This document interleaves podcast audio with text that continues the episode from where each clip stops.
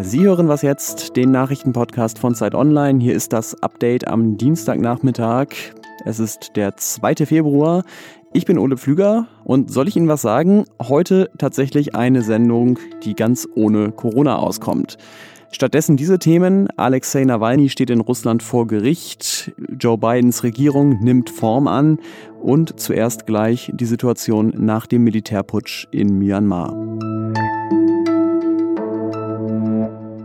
Von 1962 bis 2011 war Myanmar eine Militärdiktatur, nach außen extrem abgeschottet und nach innen extrem repressiv.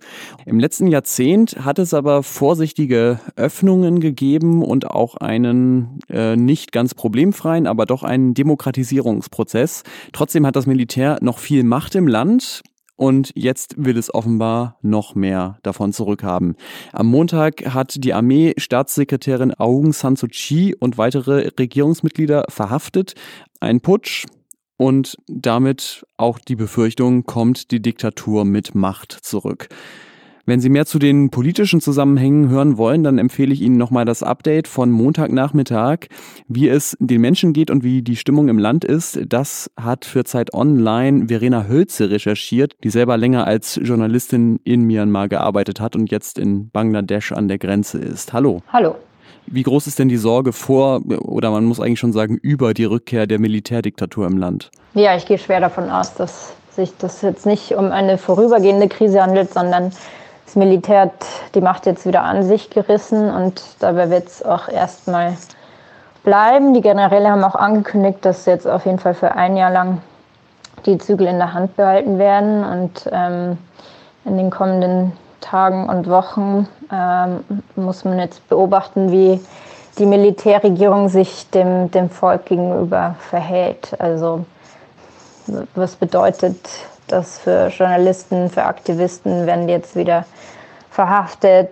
Ähm, mit welcher Brutalität geht das Militär gegen das eigene Volk vor? Wie, wie verhält sich die Regierung international, auch natürlich, wie verhält sich die internationale Gemeinschaft gegenüber Myanmar? Ähm, also da wird es in den kommenden Wochen viel zu beobachten geben. Wie gesagt, du bist gerade in Bangladesch. Dahin ist ja ein großer Teil der muslimischen Minderheit der Rohingya geflüchtet, weil sie im Land verfolgt wurden. Die sind ja auch unter Aung San Suu Kyi zu Hunderttausenden vertrieben worden. Äh, was sind denn deren Befürchtungen, dass es jetzt noch schlimmer werden könnte? Hier ist die Sorge groß, dass natürlich jetzt eine Militärregierung in Myanmar mehr Gewalt bedeuten könnte. Man darf auch Im Übrigen natürlich nicht vergessen, dass nach wie vor eine geschätzte halbe Million Rohingya weiterhin in, in Myanmar leben. Ähm, Myanmar und Bangladesch haben sich eigentlich zumindest offiziell auf eine Rückführung der Flüchtlinge geeinigt. Und wie das jetzt aussieht mit einer Militärregierung, wo das ja am Ende eben übrigens nicht die äh, Suu Kyi-Regierung direkt, sondern natürlich das Militär und äh, seine Soldaten waren, die die Rohingya aus Myanmar vertrieben haben. Das, das muss sich auch erst zeigen. Danke nach Bangladesch, Verena Hölze. Und heute wird sich übrigens auch noch der UN-Sicherheitsrat mit diesem Thema befassen. You are the answer. Wer die US-Wahlen eng verfolgt hat, erinnert sich, es gab ein paar Tage, da war Pete Buttigieg, der Popstar der demokratischen Vorwahlen. Danach ist dann allerdings seine Kampagne ziemlich schnell in sich zusammengefallen. Das macht aber nicht so viel, denn erstens ist Buttigieg eh in 30 Jahren ja erst im besten Präsidentenalter und Schon jetzt will Joe Biden ihn zum Verkehrsminister machen. Heute muss Buttigieg noch vom Senat bestätigt werden. Und es ist jetzt vielleicht nicht der spektakulärste Job, den er da annimmt, aber ein zentrales Wahlversprechen von Joe Biden, das war ja endlich ernsthaft die Treibhausgasemissionen der USA zu reduzieren. In my view, we've already waited too long to deal with this climate crisis. We can't wait any longer. Und ein Drittel dieser Emissionen kommt aus dem Verkehr. Bei seiner Anhörung im Senat letzte Woche war Buttigieg trotzdem eher vorsichtig in seinen Äußerungen, hat das Klima eigentlich ja im Eröffnungsstatement nur so am Rande erwähnt. And tackling the climate crisis. Das könnte daran liegen, dass das Verkehrsministerium zwar starke Anreize setzen kann, zum Beispiel weniger auf Autoverkehr zu setzen, allerdings treffen die meisten Entscheidungen dann eben doch die Bundesstaaten oder andere Ministerien steht noch ein weiterer Kandidat heute auf der Liste des Senats, Alejandro Mayorkas. Der soll Heimatschutzminister werden und er wäre der erste Latino in dieser Position. Letzte Woche hat der Senat schon einige Minister bestätigt, zum Beispiel Anthony Blinken als Außenminister, Janet Yellen als Finanzministerin und Lloyd Austin als Verteidigungsminister. Alle drei übrigens mit großer Zustimmung der republikanischen Senatorinnen. Das ist ja in diesen Tagen auch durchaus erwähnenswert. In Russland läuft ja der Prozess gegen den Oppositionellen Alexei Nawalny. Das haben wir heute Morgen ausführlich diskutiert.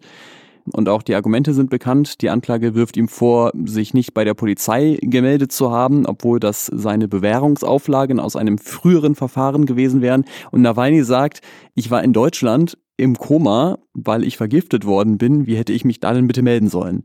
Seine Anhänger haben vor dem Gerichtsgebäude heute Morgen protestiert und 230 davon sind festgenommen worden. Und die Anklage im Prozess hat dreieinhalb Jahre Haft für Nawalny gefordert. Das Urteil kann ich Ihnen jetzt noch gerade nicht sagen. Das wird nämlich heute für 18 Uhr erwartet. Was noch? Warm heart, we have it. Warm place, coming soon. Ein warmes Herz haben wir und bald auch warmes Wetter. Das ist das Motto, mit dem sich einer der kältesten Orte Finnlands bewirbt für die Olympischen Sommerspiele 2032.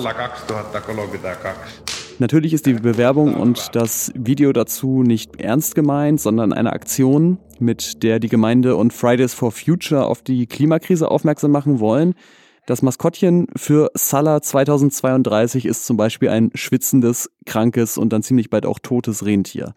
Trauriges Thema, aber witzige Idee. Und ich habe mich auch deswegen über das Video gefreut, weil es mich an mein Auslandssemester in Finnland erinnert. Da habe ich nämlich vom Sprachkurs nicht viel mehr als Zahlen behalten. Aber 2032, das habe ich auch jetzt noch auf Finnisch verstanden. Kax tuhata kolme kümmerte Kax. Viel Spaß beim Nachsprechen. Ich habe noch ein Wort aus dem Erasmus in Finnland mitgebracht. Keskiviko, das ist der Tag, an dem die nächste Was jetzt Sendung erscheint, Mittwoch. Unter anderem mit Tipps gegen die Corona-Traurigkeit. Ich bin Ole Pflüger. Danke fürs Zuhören. Danke auch, wenn Sie Mails schreiben an wasjetztderzeit.de. Tschüss und bis zum nächsten Mal.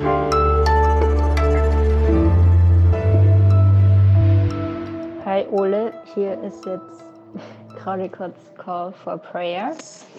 Ähm, aber ich melde mich sofort, wenn das vorbei ist.